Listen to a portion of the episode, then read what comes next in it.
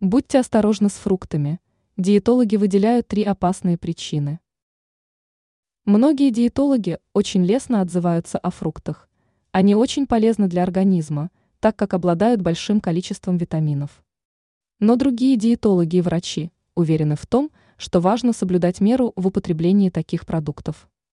Оказывается, все дело в том, что некоторые фрукты содержат слишком много фруктозы. И это может быть достаточно вредным для здоровья. Почему не стоит злоупотреблять фруктами?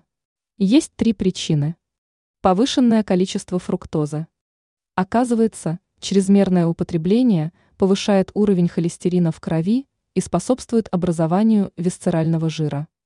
Нарушение обмена веществ.